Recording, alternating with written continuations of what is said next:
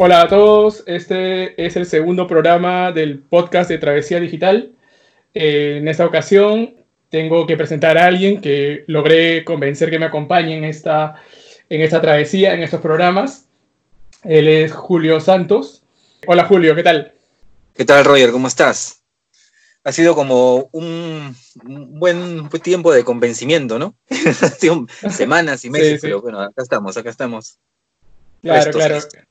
En, realidad sí, o sea, esta idea del programa en algún momento se lo había, se lo había comentado a, Julio. Eh, incluso pensábamos sacarlo no en podcast, sino en, una, emisora de radio que al, final por, por, X motivos nunca, nunca se dio, pero ahora ya, ya estamos, ya estamos en, camino. Eh, bueno, para comentarles un poco de, Julio, cómo es, que, cómo es que yo lo conocí.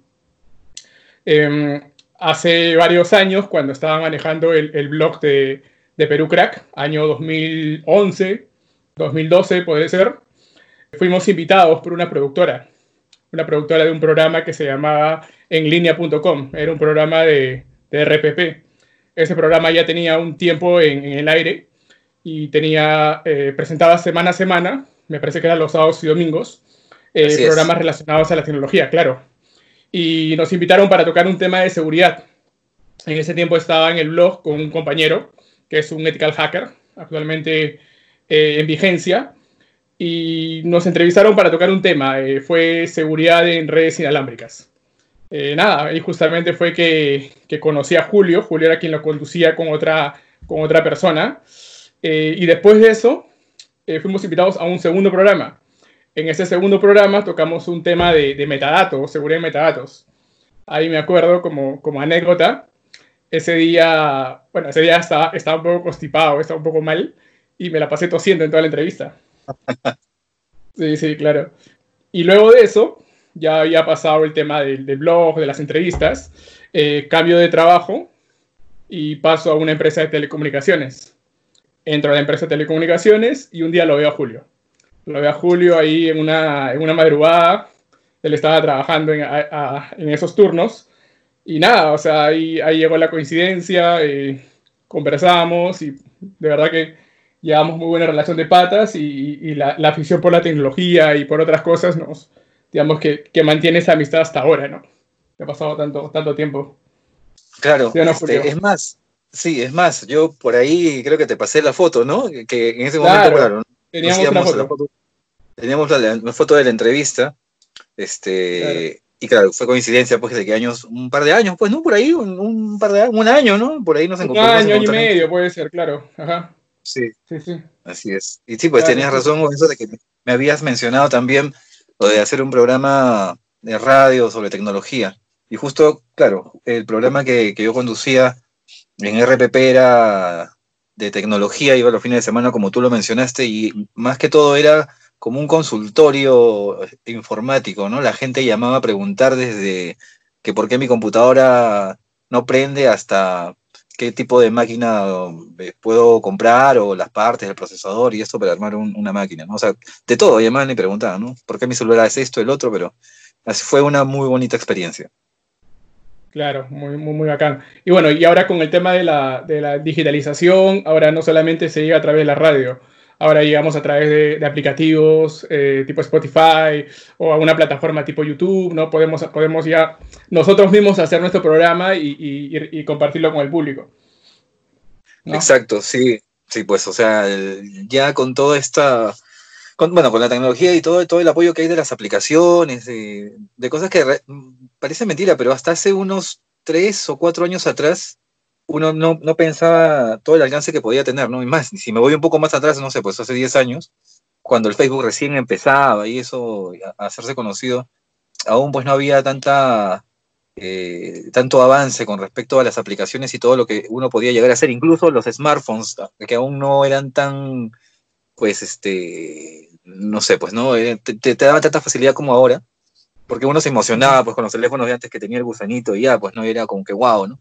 Pero ahora pues este, puedes hacer incluso puedes editar audio, videos desde tu propio celular y hacer este claro, sí. transmitir. Sí, es increíble toda la, potencia que tienen ahora los, los, smartphones. Yo quería contarte un poco del tema eh, en Boa, ¿no? Que está ahorita, que todos estamos de cuarentena, todos estamos ahorita en teletrabajo. Yo quería contarte un poco de, de, cómo es que lo estoy llevando. Em, bueno, en el trabajo yo, yo necesito conectarme permanentemente a la, a, la, red de la empresa para hacer varias consultas a los servidores, hacer trabajos en la madrugada, eh, muchas cosas.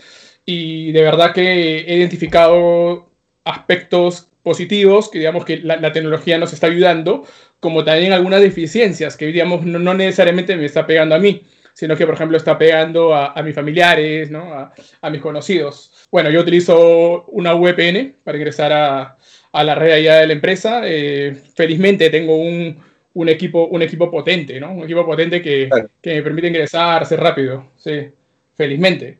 Y justamente ese es uno de los problemas que yo he encontrado, el rendimiento de los ordenadores antiguos. Muchos de, los trabajadores que ahorita están en su casa no necesariamente cuentan con un ordenador o una computadora, digamos, que pueda soportar el estar ocho horas eh, conectada, ocho horas prendida y tienen problemas. Y no, no a todos los trabajadores también se les entrega un equipo. O sea, muchos usan su, su computadora de la casa y tienen serios problemas de, de, digamos, de, rapidez, de, poder acceder a sus recursos, a, la, computadora.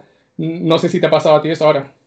Bueno, sí, eh, claro, algo que, justo cuando mencionabas esto de que uno no, normalmente no usa la computadora como que 8 o 10 horas eh, eh, encendida, acá también hay que ver algo, ¿no? O sea, normalmente las personas que, bueno, en este caso se dedican a trabajar en sistemas o qué sé yo, o, están yendo de, su trabajo a la casa o, o, en el traslado también hacen conexión, todos con laptop y normalmente pues toda la mayoría de personas tienen una laptop, ¿no? En su casa, eh, que, personas que trabajan de, esa manera. Pero lo que me he dado cuenta es que, es que normalmente las que tienen una computadora de escritorio tienen un poco más de ventaja para estar conectadas y dejarlas encendida, ¿no? Pienso yo que es, la computadora de escritorio es como que son más este todo terreno, ¿no? O sea, te aguantan estar encendida, puede estar ahí conectada, incluso en la radio usábamos también esas computadoras y y la radio pues estaba 24 horas botando tanda, tanda en la computadora y la computadora no se apagaba nunca, pues, ¿no? Pero como tú dices, este, hay personas que de repente se compraron una laptop, este, una notebook, qué sé yo, con 4 de, de, RAM y pues ahí, ¿no? Y la, la, tenían encendida una hora, dos horas en su casa, pero ahora tienen que estar full conexión, como tú dices, ¿no? Y no aguantan. Claro. Ajá, es verdad, es verdad. Y justamente esas laptops que tú mencionas, que, que, son pequeñitas, son bonitas, no tienen el sistema de enfriamiento que puede tener una computadora de escritorio, que es mucho más potente, puede estar horas y horas encendidas, o una fuente de poder que te soporte estar conectado todo el tiempo, todo el tiempo encendido. Es verdad, es verdad, ese sí es un punto que creo que las empresas deberían evaluarlas el darles a los trabajadores un equipamiento que soporte este, este trabajo continuo de más de ocho horas. Claro. ¿Qué más? Luego, otra cosa que he identificado es el tema de la conectividad. Antes, en una empresa, por ejemplo, tú estabas trabajando en la oficina y tú tenías una conexión o una salida a Internet. En caso de esta conexión falle, el, equipo de sistemas, el equipo de redes, tenía una contingencia para, para continuar con, el, con la conexión.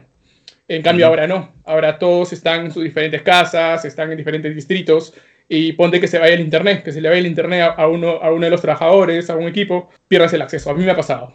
Me ha pasado, o sea, eh, se va el internet en mi distrito o en mi zona y no tengo cómo, cómo, cómo conectarme. Tengo que buscar un hotspot, un celular, algo, pero que ya viene de, de, recursos míos, ¿no? ¿Y eso te ha pasado, por ejemplo, en algún momento de, de, traspaso de datos, qué sé yo, en el que se puede perder algo? O este, ¿O es simplemente el eh, momento en que ya puedes solucionarlo conectando a tu celular unos minutos y ya lo arreglaste? No, mira, te cuento. A mí me ha pasado eh, un día a las 00 horas y a las 00 con 10 tenía un trabajo programado en la cual estaban conectados muchas personas y me estaban esperando. Yo no tenía conectividad. Así que en ese momento lo, único que se me ocurrió es utilizar mi celular como, como hotspot, como salida a internet. Y, e incluso pude, Incluso a veces es más rápido el celular. No sé si te ha pasado que a veces estás subiendo archivos. A mí me ha pasado cuando a veces este, mando archivos por WeTransfer y la conexión es lenta y tengo que esperar, pero prefiero conectarlo con el celular y sube como que un poco más rápido, ¿no? Claro, ahí habríamos que hacer una, una prueba de cómo es eh, la velocidad de subida.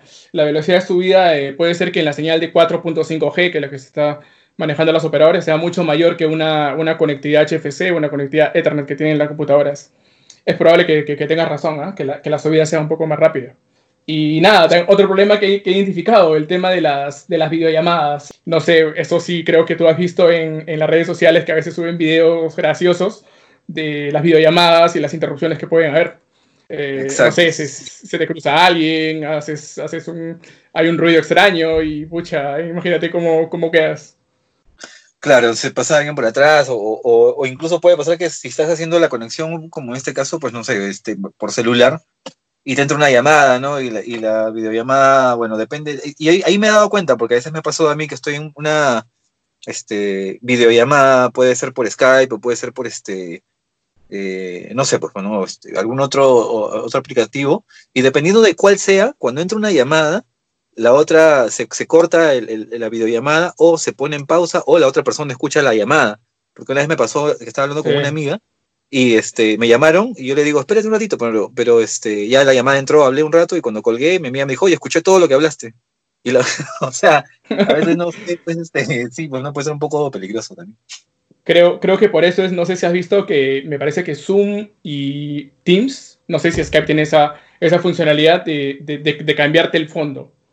Puedes colocarle un fondo distinto o un fondo dinámico, una imagen, lo que tú quieras al, a, tu, a tu cámara y ya no se ve, ya, ya, no, ya no se ve el fondo del lugar donde estás. Creo que ah, esa es una, una solución, sí. Creo, es, creo que Zoom tiene esa, esa opción. Sí, he visto Zoom que lo tiene, Zoom lo tiene. Sí puede Team, ponerle... Teams también lo tiene. Skype no lo sé, ni Meet, no lo sé. No lo he visto. Pero mira, o sea, los mismos desarrolladores se han dado cuenta que, que es un problema y, y, lo han, y, lo han y, lo han, desarrollado, lo han, lo han puesto a disposición. Una cosa sobre esto. ¿Tú te acuerdas cuál fue el primer programa que tú usaste para hacer una videollamada, ya sea por, por laptop o computadora? Bueno, celular no, porque obviamente antes de que hubieran los smartphones se podía hacer una videollamada. Claro. ¿Cuál, cuál fue el primer programa? Messenger. Messenger. Messenger, Messenger ¿no? tenía la, la, posibilidad de hacer, bueno, no, no, lo conocíamos como videollamada y le decíamos, este, pon tu webcam, nada más. Exacto. Y, y era un pix, pixeladazo, pixeladazo, sí. Sí, yo, incluso yo he hecho, yo me acuerdo de haber hecho videollamadas en esa época, este, y, y la única manera de grabarlo era como haciendo print screen. yo tengo print screen de esas videollamadas muy bien guardadas en una carpeta, pero, pero tienes toda la razón, se ven pixeladas, ¿no? Pero era, era lo que había. Sí, y, era lo que había. Bueno, no, no, le claro. tomábamos importancia, ¿no? Era como que, ah, videollamada, sí, un ratito y ahí no, ahí quedaba, pero, ¿no? Y ahora mira.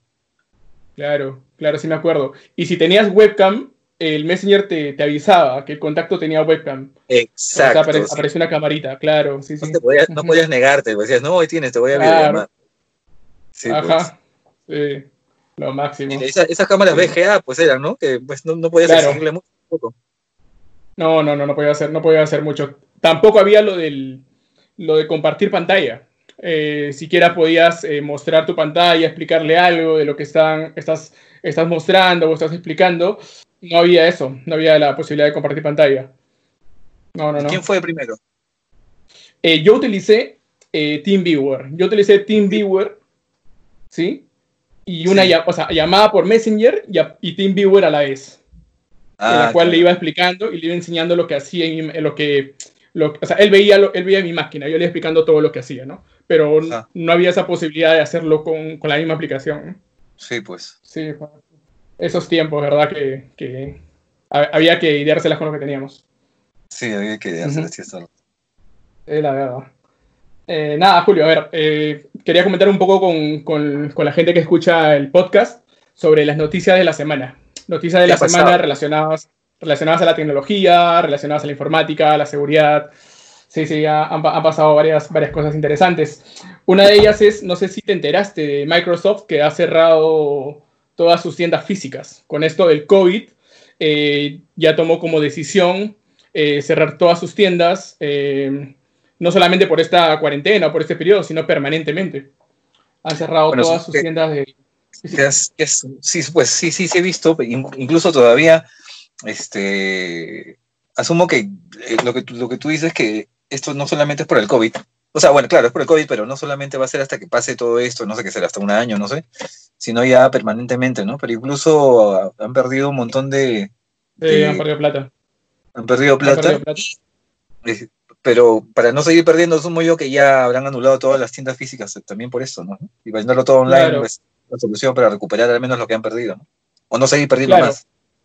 Sí, yo creo que, yo creo que, bueno, si bien han perdido plata, también se han dado cuenta que si cambian, digamos, o, digamos ya se, se, migran a un 100% de venta digital, lo pueden mantener, o sea, lo pueden hacer. O sea, tienen un equipo que puede, puede trabajar en sus casas, en la parte comercial, en la parte de soporte, en atención. Y, y, nada, o sea, es como que se dan cuenta que sí lo pueden hacer digitalmente y ya completamente se desligan de las tiendas físicas y hacen 100% digital. Ahí creo que ya van a dejar de perder e incluso les puede favorecer. Sí, pues. Acá, acá bueno, acá este, en, en, Lima, o sí, sí había una, una, bueno, oficina de Microsoft sí, sí había, porque yo, yo, he ido a las que estaban por Camino Real.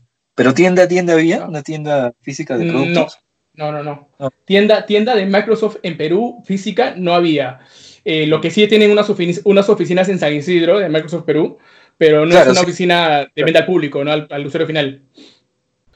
Mm, nada, lo que yo creo que Microsoft eh, vendía, bueno, lo que vendían en esas tiendas eran sus, Xbox, sus tablets, no sé si algún producto más de Microsoft que pueda venderlo físicamente en un mostrador, ¿no? Sí, porque eh, ahora, bueno, no sé, eh, ya los, los, no sé si será también con todos los programas, pero este, normalmente ahora para comprarte el Office esto lo puedes bajar y todo eso, ¿no? O sea, pagas, claro, y te descargas, ¿no? O sea, yo no, no sé si aún este, hay, o sea, software físico, en este caso, pues. Ah, venta física. de esos programas, ¿no? O sea, no sé si te llega una ¿ah? caja antes de, Windows, cuando recién salió Windows 95, una cosa así.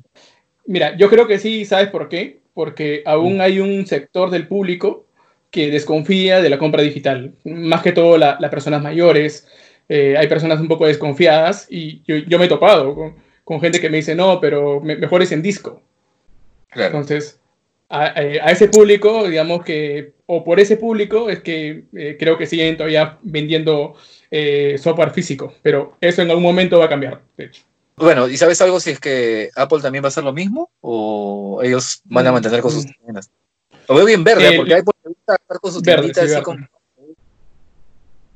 No, mira, yo, yo creo que, que, que Apple lo mantiene, mantiene el tema de las tiendas físicas, debido a que ellos sí, sí están vendiendo eh, smartphones. Smartphones, están vendiendo em, eh, Macs. Entonces, eh, requieren de una tienda para que el usuario vaya, lo pruebe, interactúe, haga sus preguntas, lo toque, no sé. Entonces, creo que ellos sí van a tener que depender todavía de tiendas, tiendas físicas. No, no pueden darse el lujo de, de vender un, un, un, smartphone y no tener una tienda oficial o sea, pueden tener este, tiendas eh, partners o canales de venta, ¿no? Pero una tienda oficial, de todas maneras, al usuario le, da, más confianza, ¿no? Ir directamente ahí. Y aparte, tiendas de Apple sí hay en Perú. Esas sí creo que hay bastantes. Sí, eso sí he visto por acá. Pero la de Microsoft, como te digo, nunca vi alguna, así que por eso, por eso no, fue No, no. No hay, no hay. Pero Microsoft sí. Ahora, hace, hace, hace poco también, eh, Microsoft ha lanzado un software, un software que se llama eh, Windows File Recovery.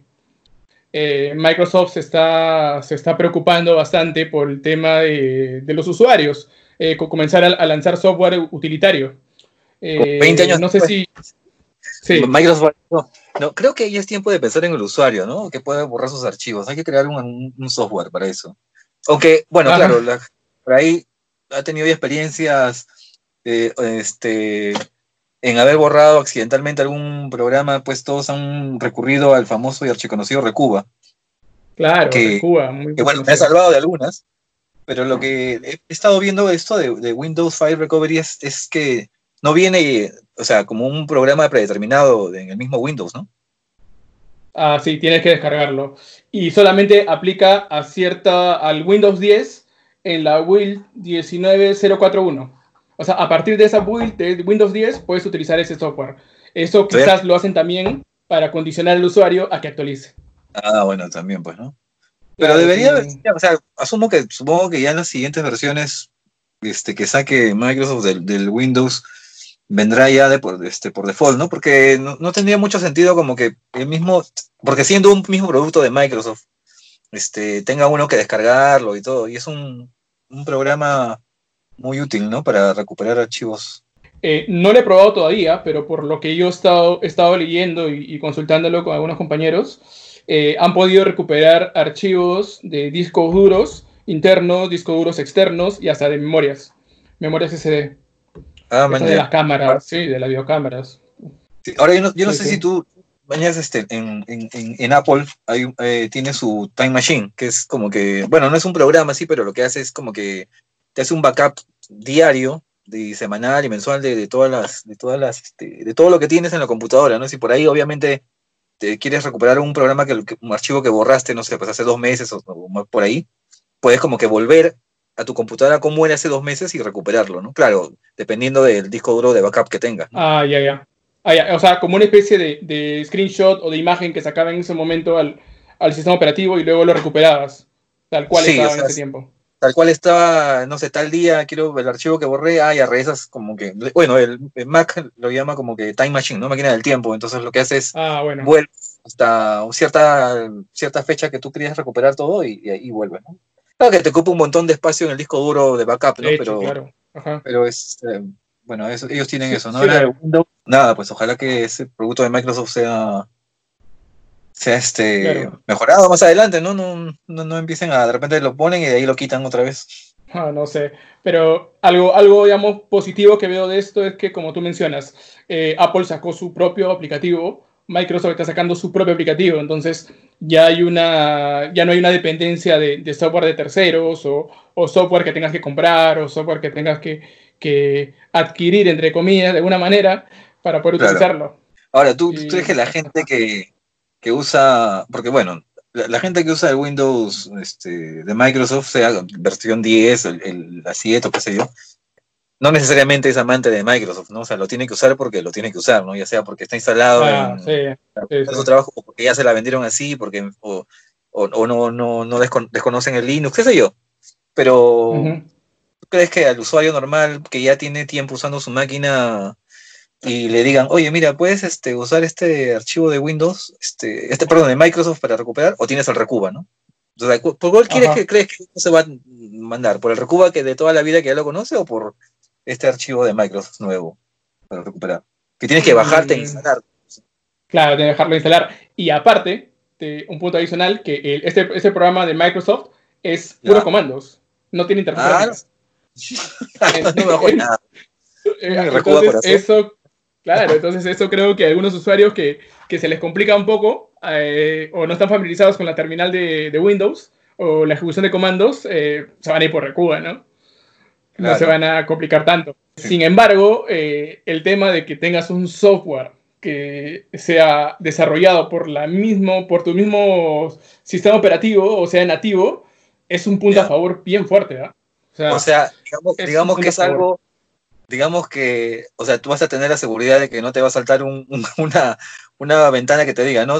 Bajarte la librería tal, ¿no? Porque no corre, ¿no? O le das permiso a este, una cosa así, ¿no? O sea, te va a correr. Ajá. Sí, sí, sí, eso de depender de, software de terceros o instalar un programa, eh, digamos que no sabes cómo, cómo actuar. Y justamente, cambiando de tema y, relacionándolo con esto, hay un, hay un aplicativo muy conocido en la, eh, ahorita actualmente en, los smartphones, está, incluso creo que ya está compitiendo mucho con Facebook, eh, el TikTok. El TikTok. Ah, el famoso, famoso TikTok el famoso TikTok amado y odiado a la vez por algunos y por otros. amado y odiado. Algunos que dicen que en la vida lo voy a usar, nunca lo voy a usar y, y terminan cayendo. Sí, así, así he visto muchos. Hace unos días ha salido un reporte de seguridad de un experto en la red social Reddit. Él ha ejecutado un proceso de ingeniería inversa del aplicativo. Un proceso de ingeniería inversa es un es un análisis que tú haces al, sistema, al, software que estás este, eh, analizando y estudias cómo se comporta, cómo, cómo este, este, este software actúa.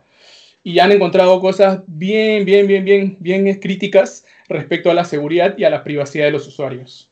Dicen que TikTok puede capturar la información de tu smartphone, puede capturar tu GPS, o sea, tu ubicación, utiliza un proxy que está embebido en el software para poder hacer descargas de aplicaciones sin tu consentimiento, utiliza protocolos de seguridad nada, nada seguros.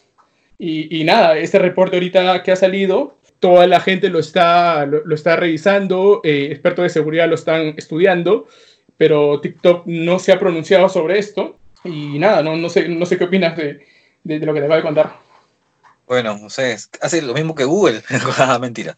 Pero lo que voy es que la gente que se instala, o sea, claro, bueno, no es por acá no, no es porque vaya a, discriminar y decir, ay, la gente que se instala el TikTok, ¿qué va a estar pensando en su seguridad? ¿no? O sea, lo hace más por ¿Qué va a estar pensando? Ay, ¿qué va a ver mi foto? O sea, normal, ¿no? Pero algo que tú, bueno, algo que normalmente pues uno puede decir cuando baja aplicaciones es que normalmente cuando uno se baja un, cualquier tipo de aplicación, juego o, qué sé yo, siempre está al, al, ejecutarse, te pide un permiso para, para acceder a tus fotos o acceder a... Eso es. Entonces, y normalmente cuando ya hay, te pide tres permisos, como que no sé, pues voy a acceder a su galería o acceder a la cámara o acceder a la ubicación, ya uno ya, ya sabes que mejor la, borro, ¿no? Porque ya quieres acceder a mucho, ¿no? sí, es verdad, es verdad. sí. sí, yo no sé si TikTok, yo no lo tengo instalado, obviamente, ni pienso instalarlo, pero yo no sé si TikTok al, ejecutarse te, pide acceso a algunas cosas, de repente por ahí te pide y la gente pues le da siguiente, siguiente, siguiente, sí, sí, sí, sí, a todo y, ya, ¿no? Este, no sé cómo se será. ¿Conoces a alguien por ahí que hayas visto que se lo está instalando y ver cómo es el proceso de instalación? Eh, mira, yo sí lo, he instalado, pero no para usarlo, sino justamente por esta noticia. Y bueno, hay, lo que pasa es que cuando tú concedes permisos a un aplicativo en tu celular, el mensaje es muy genérico te dice, ¿quieres que, que esta aplicación acceda a tu memoria interna? Tú le dices sí, porque imaginas que es para que tú cargues alguna, algún video o cargues alguna, alguna foto al aplicativo. Pero por otro lado te está diciendo, ¿quieres que acceda a tu memoria y quieres que la revise? O sea, no sé, o sea, este, el mensaje que te manda el, el smartphone que te dice, dale permiso, son muy genéricos. Obviamente ah, no te va a decir, este, quieres que entre y que vea tus fotos, eso no va a decir, ¿no? Pero es, un mensaje muy genérico. Claro. Y, y, tú mencionaste algo, de eso de, que, que, Google también lo hace, que Facebook también lo hace. Sin embargo, este experto en seguridad que hizo este análisis dijo un mensaje. Dijo, si bien hay otras aplicaciones como Facebook, Google que hacen lo mismo, lo de TikTok es demasiado. Ese fue el mensaje que dijo. Ah, bueno, Sí, no, bueno, claro, en, en, lo, lo, de Google creo que será un tema para hablarlo en otro programa, ¿no? Porque es este es un poco más amplio sobre las cosas que hace Google, aún, aún cuando estás en modo de avión. Pero, pero bueno, lo de TikTok, lo de TikTok sí, este. Eh, bueno, no, no yéndonos tan atrás, pero sí creo que también hay aplicaciones, no aplicaciones, sino, perdón, este. Eh, o, creo que también aplicaciones, pero son. Este, que vienen, bueno, que están en el mismo Facebook, que uno este, ejecuta para ver, no sé, pues, este, cuál es el signo, no sé, pues, qué signo era en otra vida, qué, qué tipo de pan. Pero, ah, eh, voy a darle, ¿no? Y, ahí le das permisos para que acceda a, tu perfil completo de Facebook y la gente no se da cuenta, ¿no? Este, es verdad. Es verdad. O para ver esta, esta cosa que uno pues ve cómo se va a ver cuando es viejo, cómo es como, como se ve el sexo opuesto, también. Claro, lo de la aplicación esta FaceApp, FaceApp ha, sido una, ha sido una locura, esta aplicación.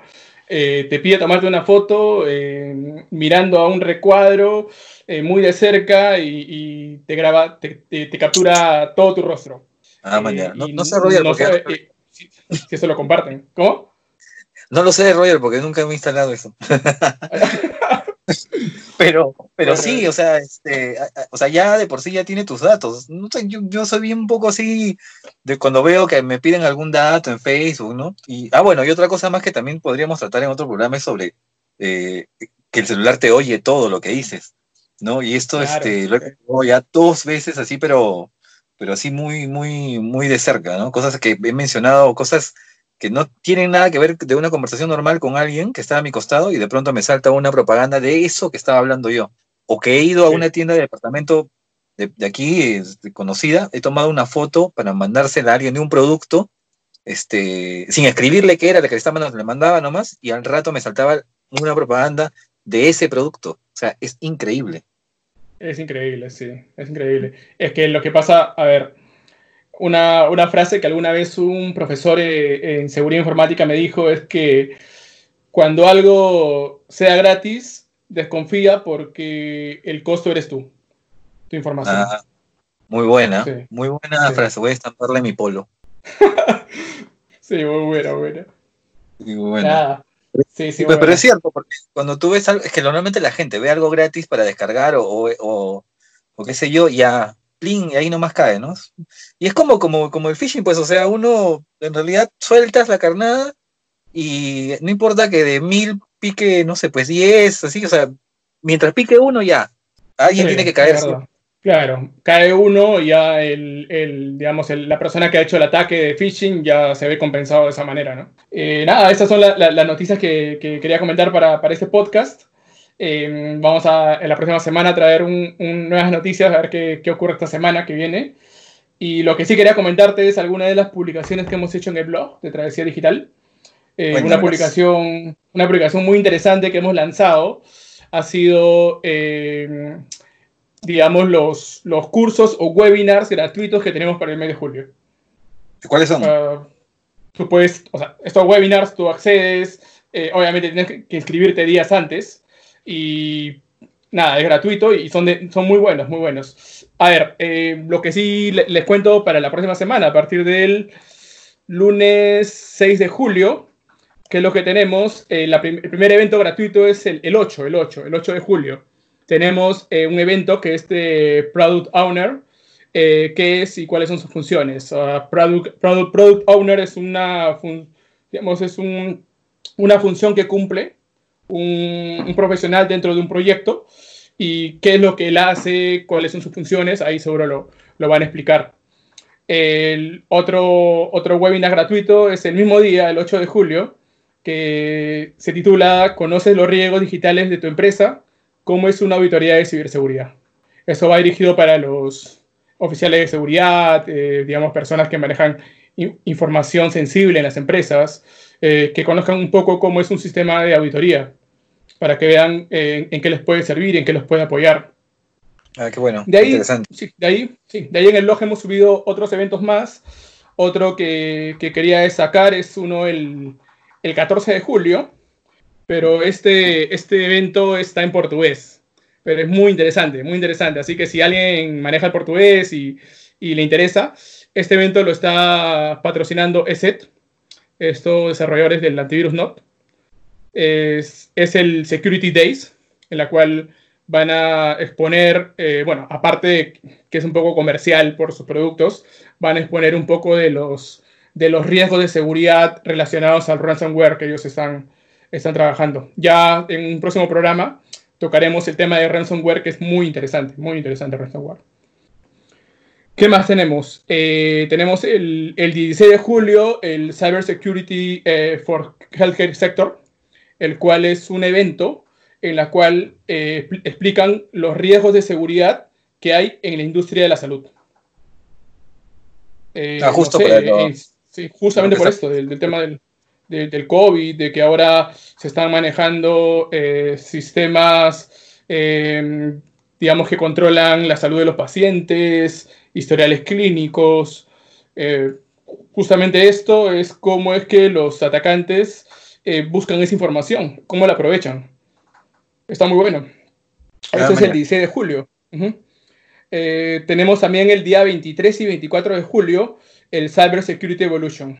Este es un evento de dos días, es bastante completo, es eh, exposiciones de, profesionales de seguridad que han encontrado ciertas vulnerabilidades, investigaciones que van a, van a exponerlas ese día. El evento es en español, es gratuito y se puede inscribir desde ya. Y otro más es el día del 27 al 31. Aquí ya es un poco más largo, es casi una semana. Eh, es el Intelcom by Ginseng que es un evento también de seguridad eh, donde profesionales, expertos, hackers van a, van a exponer este, sus investigaciones, sus estudios. ¿Es en español? Y nada, ¿sí? Es en español. Es en español. Las, dos, las dos que mencioné, estas últimas, el Cyber Security Evolution y el Intelcom by Ginseng son en español. Así que está, está ocupada la agenda para, para, los que quieran, quieran participar de estos, de estos eventos y, está en el blog. Todo eso eh, está publicado en el blog, ¿no? Sí, está publicado en el blog. Está el enlace, está la fecha y incluso cuáles son los que yo recomiendo. Yo recomiendo eh, las dos últimas que mencioné, estos eventos de, de seguridad de, de, varios días. Recomiendo el tema este de la ciberseguridad en la salud y recomiendo el evento, el evento este de, de NOT, porque sí, o sea, están enfocándose bastante en temas de, de ransomware. Muy interesante. ¿Tú te acuerdas cuál fue el, primer antivirus que usaste? Uh, a ver, a mí, a mí el primer antivirus que usé me lo instalaron cuando yo tenía 8 años de edad. Era un niño. No conocía, pero vi una cosita que decía de hacker. Ya, sí. Ese fue el primero. Y de ahí, a los 10 años, yo mismo lo desinstalé. Ah, ya. Está bien. Sí, yo también. El primero que usé fue la hacker y creo que ¿creen? por esa fecha, bueno, yo, yo la primera vez que toqué una computadora fue en el 89, 88. Y el, que salió, 89, estaba la hacker, y creo que por ahí nomás luego ya salió el PER. No me acuerdo, pero es, los clásicos pues, que habían por acá. Lo, lo, vendían en disquete, no sé si te acuerdas. Sí, claro, lo vendían en disquete. El PER era un símbolo de un perrito. El hacker creo que era un, una sombra de una persona con un gorro. Algo así, me acuerdo. Ahora, no sé si actualmente seguirán, lo seguirán vendiendo, no, no lo sé.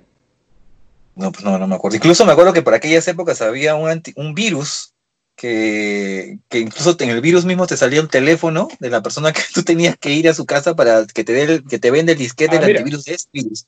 Sí, no me acuerdo cuál era, era un nombre conocido de una persona, que todo el mundo en esa época lo conocía y decía, ah, el virus, sí, tienes que llamarlo. Entonces, claro, ¿era eso o borrado, o formateabas el disco, ya mejor, claro. pero sí, pues. Mira, no, yo no, yo no recordaba eso, pero lo que mencionas es justamente lo que hace el ransomware. El ransomware lo que te hace es finalmente cifrarte tus archivos y te pide una recompensa. Ah, mira. Una recompensa. Te dice, mira, eh, deposítame 20 mil dólares y te mando la solución al, al descifrado de tus archivos. ¿Es en serio? Wow. Pero, pero, el ransomware ya es mundial, o sea, esto está atacando muchas, muchas organizaciones. Pero mira, lo que me cuentas es interesante, porque o sea, es posible que el, el primer ransomware se dio en el Perú.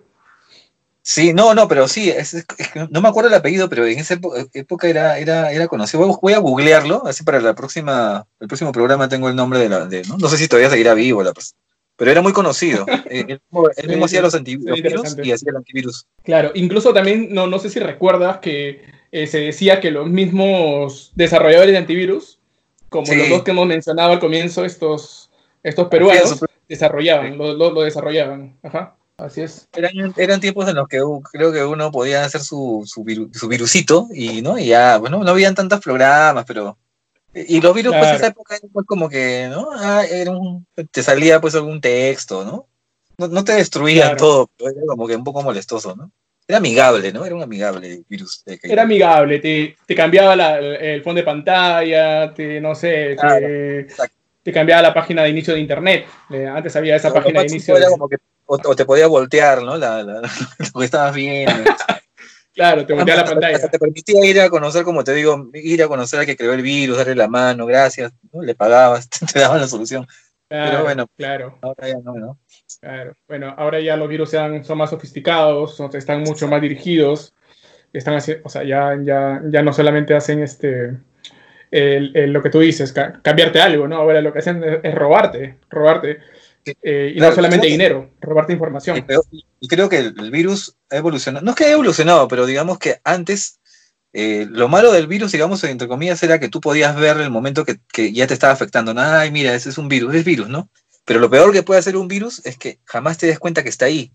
O sea, ah, Eso, interesante, si, no se muestra, ese es el mejor virus, ¿no? El, que el virus que no se muestra. Claro, eso es verdad, eso es verdad. Sí. Bueno, hay, hay maneras de, de verlo pero ya requiere de un, digamos, un perfil un poco más avanzado y, y, de, y de, sistemas eh, instalados en la compañía que te detecten esa fuga de información o, ese comportamiento anómalo en la red, que no todas tienen eso, o sea, no todas las empresas tienen el presupuesto para, para poder este, comprar esos, esos equipos. Bueno, sí. Entonces nunca, nunca se dan cuenta. A ver, otra publicación que hemos hecho en el blog ha sido una, ahora que estamos todos en cuarentena, estamos en casa, una recomendación, y yo creo que tú aquí eres una persona que sabe mucho de esto, de las series de televisión, pero las relacionadas con hackers, con informáticos, con tecnología. Eh, yo hice una lista de las cinco series que más me gustaron relacionadas a esto. Ah, maña. Bueno, de la que mencionabas eso, la primera película que se me vino a la mente fue la película este, que, donde actúa Angelina Jolie. ¿Te acuerdas de esa película? Uh, hackers, Hackers, claro, Angelina Jolie, con otro actor, un rubio, no me acuerdo su nombre. Claro, este, claro, esa es la primera película que yo me acuerdo que vi este, relacionado con esto de informática. Eh, bueno, de la serie, de la, claro, de las series esta, la única que, que, que, recuerdo ahorita que se me viene a la mente que sí la vi, pero este, ya, ya al final como que se está poniendo un poco, un poco extraña, ya que en realidad ya, ya, ya me parece un poco rara es esta, es que con el actor este que hizo, ah, se me fue, el, de, la película esta de, de, Queen. Ah, ya, claro, este, justamente la de Mr. Robot. Exacto, Mr. Robot, se me, fue, se me ha oído el nombre, esa película, esa serie, perdón. Esa es la que yo estaba viendo al principio, pero ya, ya dije, pucha, ¿qué ha pasado acá? No, algo cambia, ya tengo que verla desde el principio otra vez. Claro, bueno, son, son, son, cuatro temporadas, ¿no? Son cuatro temporadas que tiene esta, esta serie. Y es una de las que justamente yo coloqué en el blog. Em, trata de un ingeniero en seguridad que tiene una doble vida, ¿no? Está trabajando en una empresa, pero a la vez también es un ciberactivista que lucha contra un, o sea, que tiene un objetivo. Esa, esa serie está, está en Amazon Prime y en Movistar Play está la primera temporada nada más. ¿Te enganchó esta serie desde, desde, el primer capítulo? ¿Te enganchó? ¿O tuviste que como seguir, seguir y, ya...? Mira, lo que pasa es que lo que más me enganchó es que las técnicas que él usaba, las técnicas de, hacker que él usaba, existen. Eso ah, me enganchó, o sea, me llamó la atención eso, o sea, de verdad que la serie sí debe haber alguien que lo está asesorando, un experto en seguridad, porque muchas de estas técnicas que utilizaba existen. No solamente en, en, cuanto a software, sino también en cuanto a hardware, dispositivos electrónicos que conectaban a la computadora, a los dispositivos, y, eso sí, eso existe. Eso me llamó la atención, sobre todo. Que es un poco, digamos, un poco distinto a cuando tú ves alguna película, este, claro, que, tiene que ver mucho con esto de, de informática y, los hackers que tú ves, bueno, para el que de repente por ahí sabe mucho, dice, ah, esto no, esto no es así, pues no, o sea, no es que tan fácil vas a hacer esto. ya, pues no, o sea, claro, todo el mundo hollywoodense este, o el público hollywoodense dirá, no, wow, esto se puede hacer, ¿no? Pero en realidad es como que, wow, no, eso no es tan real, ¿no? Pero en la serie está Mr. Robot, sí, pues, ¿no? O sea, sí hay cosas como tú dices que sí son factibles de que se pueden hacer y sí existen, ¿no? La, manera y la forma. Sí, claro, hay cosas muy alucinantes, como mencionaste en la, en la película esta de, de, hacker de Angelina Jolie, aparece un hacker y, y, creo que todas las pantallas se cambian, sale la, la, imagen de una cara y no sé, está pues, en, un mundo virtual. Claro. Esa no. Sí, sí. Ahora, ¿tú te acuerdas que hay una película, haciendo una, una pausa con respecto a las series, había una película que a mí me gustó mucho, que creo que es de los 80 o parte 90, que se llamaba el, el, hombre de la podadora de césped. No me acuerdo ahorita el nombre en inglés, pero trataba más sobre la realidad virtual. Ah, no, no, no, no la vi. sí, es, es, un, es una película pues, casi de culto, ¿ya? Incluso está basada en un libro. pero el, actor, eh, bueno, búscala como el, hombre de la cortadora de césped, y el actor este principal es este que sale que se me fue el nombre ¿ya? a mí se me van los nombres pero te lo puedo relacionar con otra película el que sale en Jurassic Park el, investigador el que no el viejito sino el que sale casi en todas el, que lo contratan el que hizo también de de, este, de Damien ya mayor en la profecía bueno se, me fue el nombre de este él sale en esa en esa película el hombre de la cortadora de césped por ahí si lo pueden buscar una película muy buena sobre trata sobre voy a ver, voy a ver la voy a ver. No, ni sabía que existía esa. No, sí, muy bueno. Sí. Mira, otra serie que puse en el, en el, en el blog y que recomiendo, ah. no sé si la has visto, es Silicon Valley.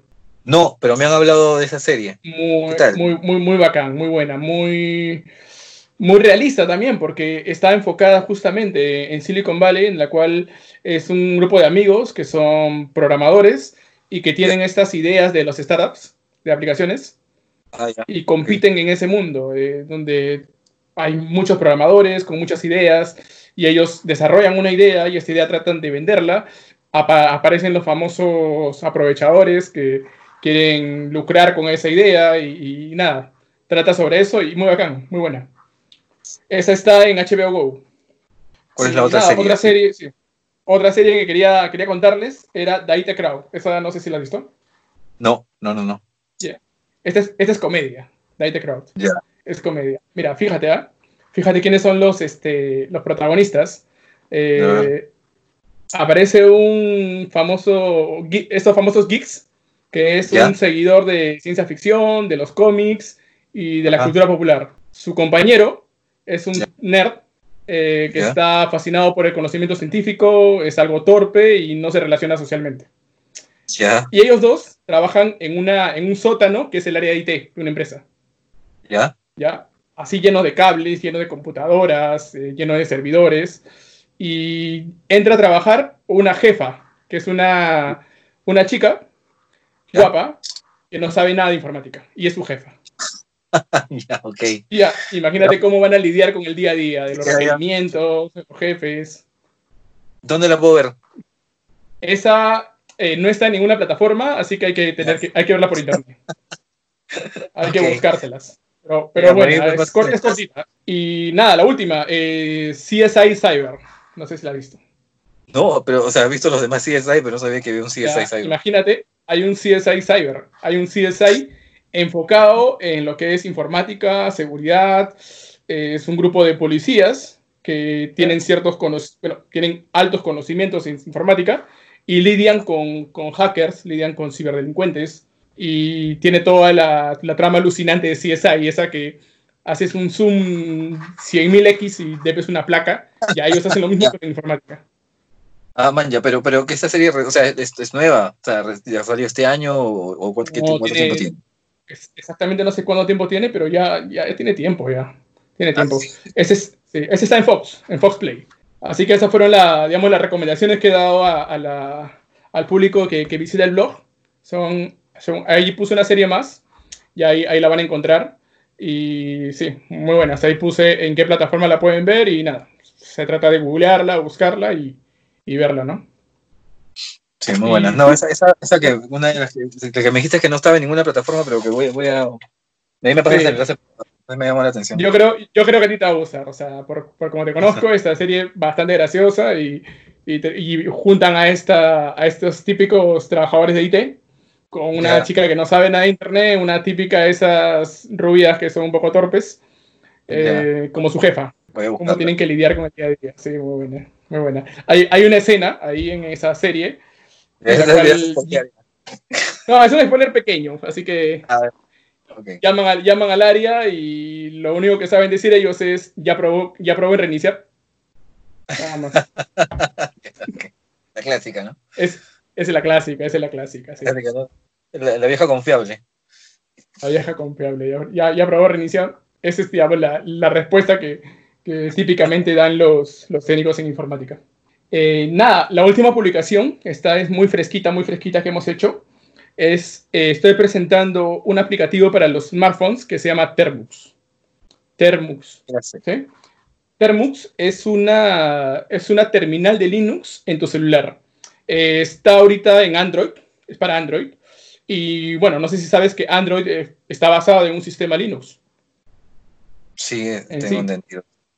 Entonces, Termux lo que hace es em, emula una, una terminal de Linux en tu propio sistema operativo y tú puedes utilizarlo como si fuera un Linux con una línea de comandos.